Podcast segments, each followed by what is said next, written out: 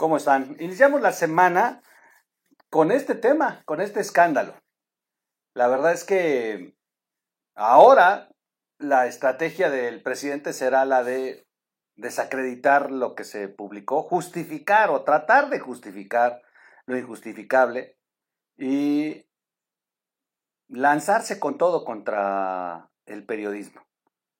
Vamos a ver la construcción de muchas cortinas de humo, distractores y, bueno, le van a apostar al olvido.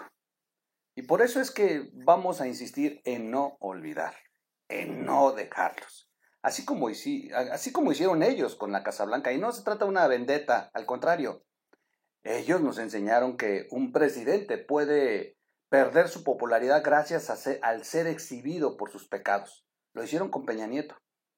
Hoy Hoy ellos gobiernan y hoy, hoy, hoy ellos tienen pecados. Hay que hacerlos públicos. Nosotros no somos los pecadores. Ya quisiéramos tener una casa como la que tiene el hijo y que nos mantenga una esposa rica, como lo han tratado de justificar. Quédense con nosotros, vamos a platicar ahora de eh, algunos datos que aportan otros periodistas a esta investigación, otros análisis muy importantes como el de Salvador García Soto. Vale la pena que se quede con nosotros.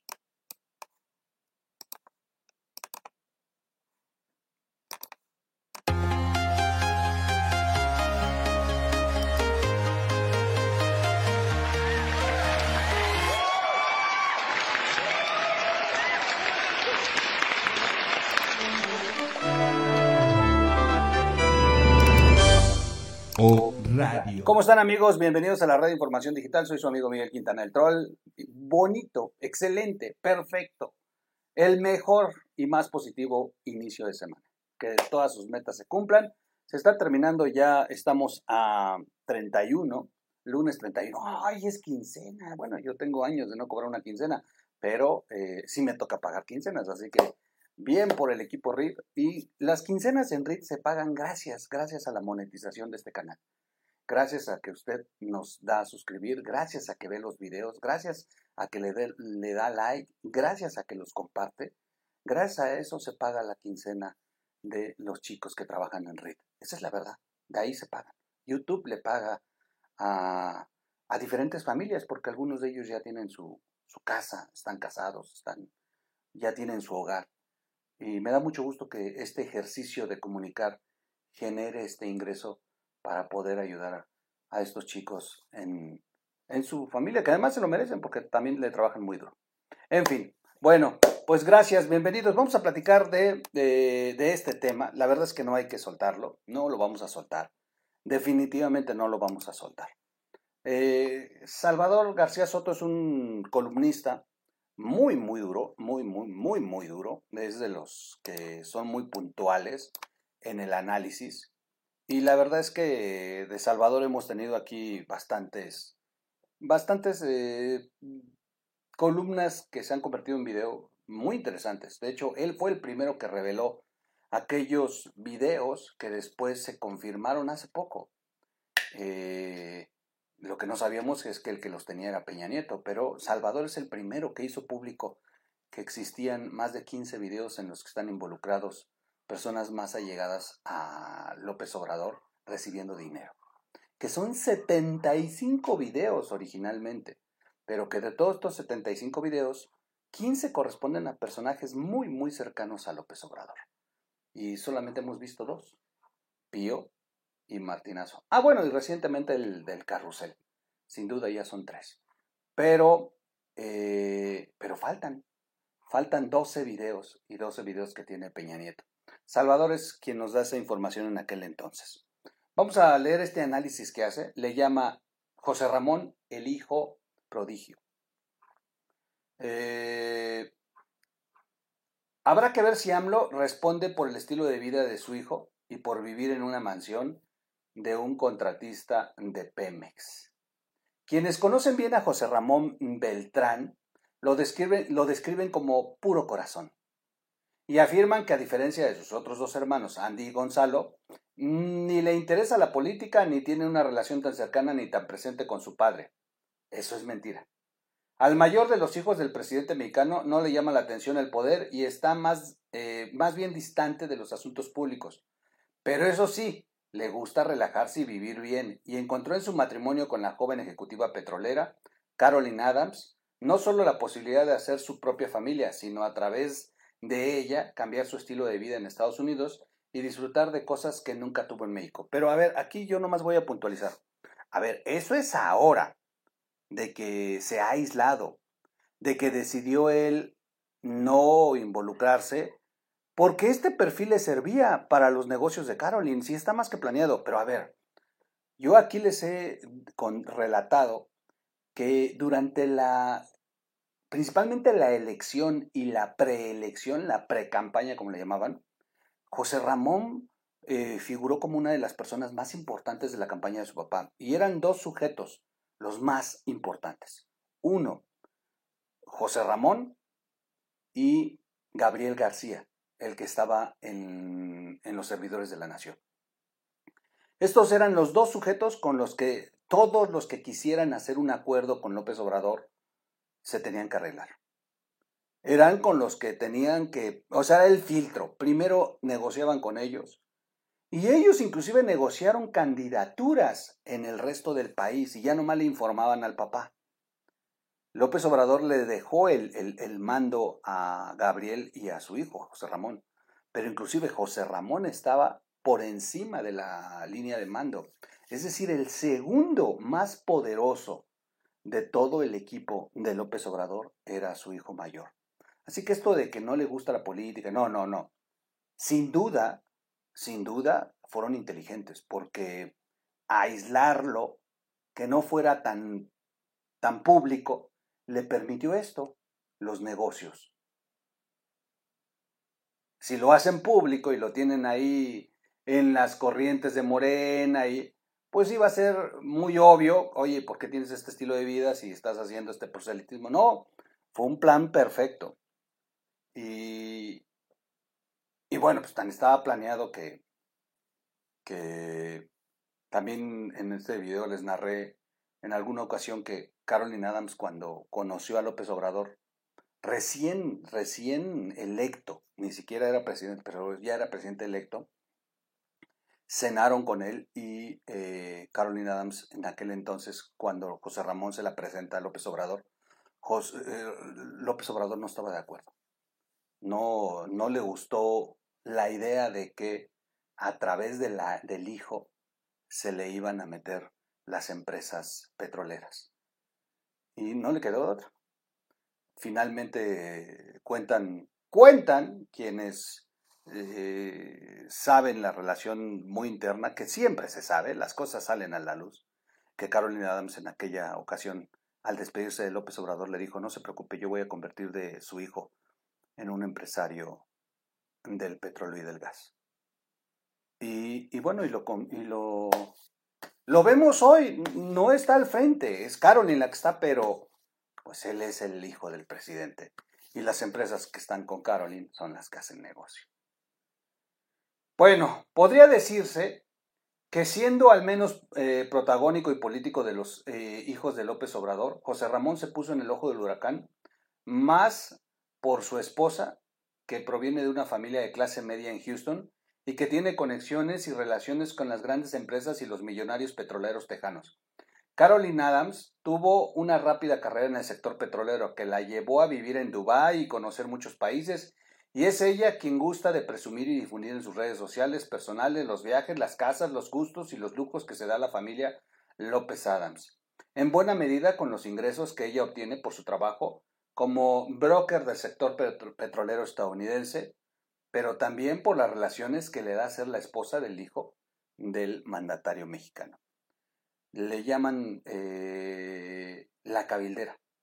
Ese es, ese es el, el el apodo que les ponen a este tipo de personajes y que llevan estas funciones, porque ella es la que se encarga de, te voy a conseguir, te voy a sentar, mira, yo conozco a, mira, yo te voy a... Y en esta entramaje de relaciones, ella se lleva un porcentaje de lo que se vende.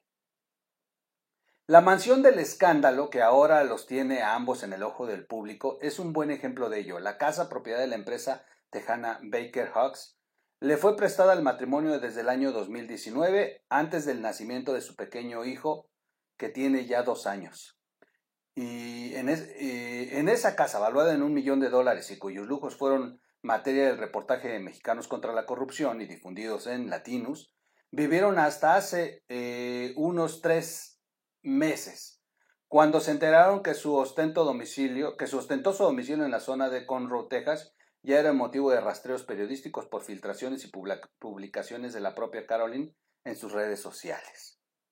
Al enterarse que la prensa mexicana ya sabía de la casa que habitaban, salieron de ella y se trasladaron a la antigua casa propiedad de la señora Adams, una vivienda cómoda pero sin el tamaño ni las comodidades de la, de la mansión que les había sido prestada por Baker Hawks. Tiene dos oficinas en México, una en la zona de Santa Fe y otra en Periférico Norte. Y como ya se difundió, es contratista de Pemex y participa en las obras de construcción de la refinería de Dos Bocas con asignaciones de hasta 151 millones de dólares, lo que ha dado pie a que el coordinador de los diputados del Movimiento Ciudadano, Jorge Álvarez Maínez, pida una investigación por posible conflicto de interés por la relación entre el hijo mayor del presidente y la empresa contratista dueña de la mansión que éste habita y que es correcto, que es correcto. La nueva incómoda, vamos a hablar. La relación entre el presidente y José Ramón se distanció a partir de su matrimonio con Carolina Adams. Fíjense, lo, lo estoy leyendo y lo confirma eh, Salvador. A quien López Obrador nunca aceptó del todo. La muestra de ello fue que cuando nació el hijo de ambos, y primer nieto del mandatario, este tardó varios meses en conocer al niño hasta que la pareja vino a México a traérselo. La joven tejana de origen brasileño se negó a modificar su estilo de vida y sobre todo a dejar de difundir cosas en las redes sociales, algo que no es bien visto en Palacio Nacional y que ha sido la fuente de publicaciones en Internet y redes sociales que cuestionan la forma de vida de la pareja por diferir y no ser congruente con el discurso de austeridad republicana que pregonan el presidente y su gobierno. Hay incluso quien afirma en Palacio que la actitud de Caroline de seguir publicando sobre sus viajes y actividades familiares es una forma de desafiar a su suegro. Por lo pronto, el estilo de vida de la joven pareja en Houston, al que se suma una camioneta de superlujo y sus constantes publicaciones en redes sociales, ya le provocaron un escándalo al presidente del que ayer, en su conferencia mañanera, no quiso hablar. Bueno, el, hablando del día viernes, esta publicación se hizo el sábado. El tema, más allá del derecho de su hijo y de su esposa a vivir como quieran o como les den sus ingresos, es que el presidente critica y cuestiona constantemente en su discurso a quienes gustan de lujo y la ostentación. Incluso habla, incluso, ay, perdón, perdón, perdón. Eh, con su discurso, quienes gustan el lujo y Incluso habla de ello como algo inmoral, superficial, individualista o hasta aspiracionista, algo que claramente no es congruente con lo que se observa en fotografías y datos difundidos en el reportaje. Pero el tema podría escalar si se documenta algún tipo de conflicto de interés en el hecho de que el hijo del presidente haya aceptado vivir por dos años en una mansión prestada por un contratista del gobierno federal que encabeza su padre, el presidente. La legislación mexicana sigue siendo difusa e imprecisa cuando se trata de clasificar y tipificar el conflicto de interés como un delito administrativo de los servidores públicos federales. Y aunque hay guías y cuestionarios que deben llenar los empleados federales para declarar sus intereses al asumir el cargo, en la práctica la Secretaría de la Función Pública que debe documentar y sancionar un conflicto de intereses es, en muy pocos casos logra acreditarlo. La Casa Blanca de Peña Nieto es el mejor ejemplo de la laxitud y vaguedad con la que las responsabilidades administrativas por conflicto de intereses se sancionan en México. En pocas palabras, no se han atrevido, no se han atrevido a legislar. Miren, quieren reformar todo y menos reforman esto. Esto que podría ser el comienzo para detener la corrupción en México. Esto sí no lo han tocado, sigue tal cual, siguen en las lagunas jurídicas. No que estaba muy interesado López Obrador en reformar esta nación para que se terminara la corrupción, por aquí deberían de haber comenzado. Al inicio de su mandato, justo en su toma de protesta, el presidente Obrador marcó un deslinde de su familia en términos de no aceptar ni solapar excesos o actos de corrupción en su círculo familiar. Si todos vimos el show. Dejó en claro que si mis seres queridos, mi esposa o mis hijos cometen un delito, deberán ser juzgados como cualquier otro ciudadano. Yo, solo respondo por mi hijo Jesús, por ser menor de edad, dijo el primero de diciembre del 2018 ante el Congreso de la Unión. Por cierto, por cierto, es su hijo Jesús el que últimamente también ha dado muchos escándalos. Sin embargo, el pasado 30 de noviembre, cuando se publicó el reportaje Sembrando Vida y la fábrica de chocolate realizado por la plataforma Conectas de Investigación Periodística, en el que se documentaban los vínculos entre la fábrica Rocío Chocolate y sus terrenos de producción de cacao con el funcionario del programa Sembrando Vida, Hugo Chávez Ayala, el presidente salió en defensa de su hijo Andrés Manuel López Beltrán, quien aparece como dueño de la eh, marca chocolatera.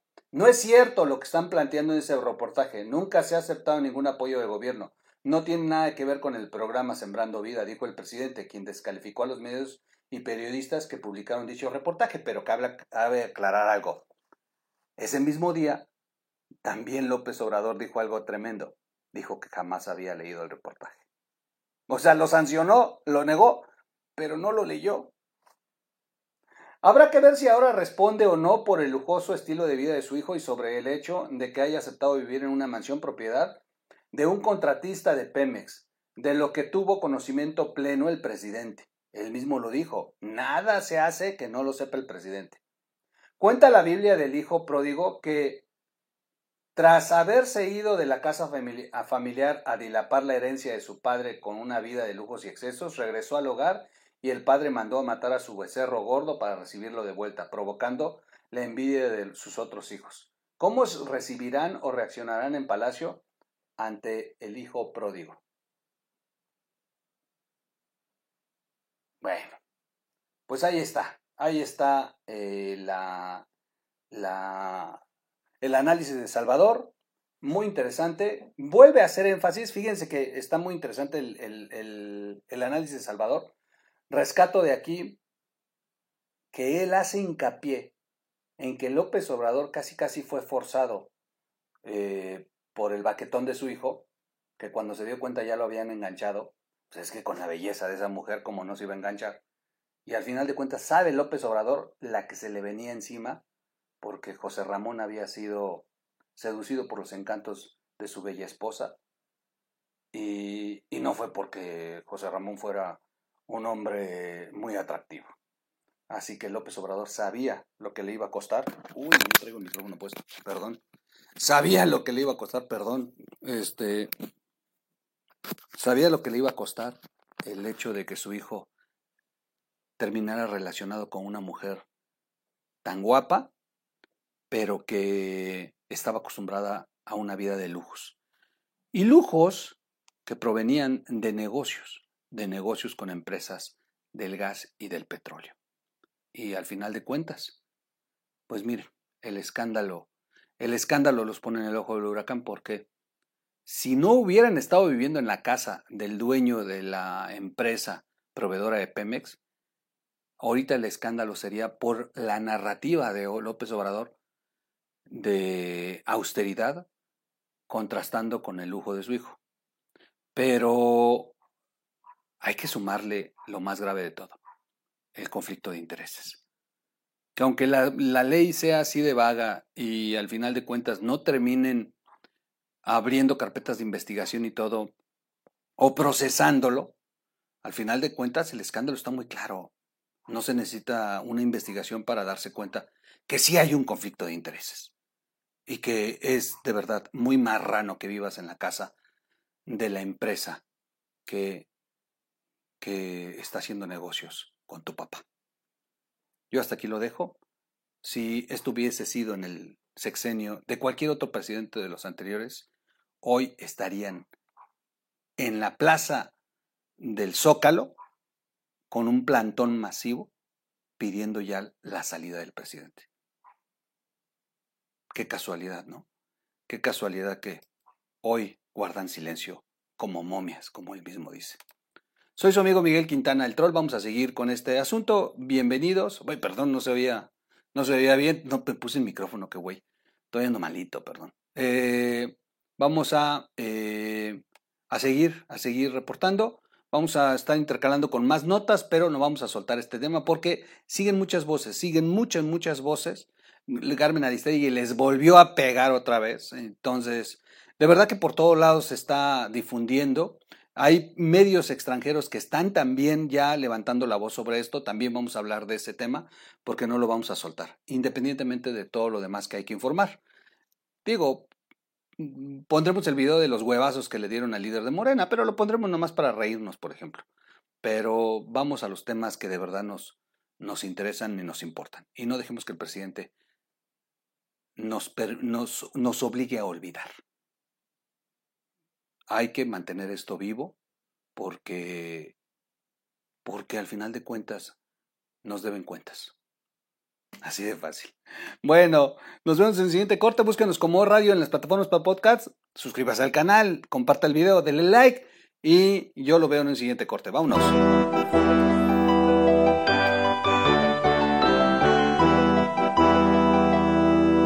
O Radio.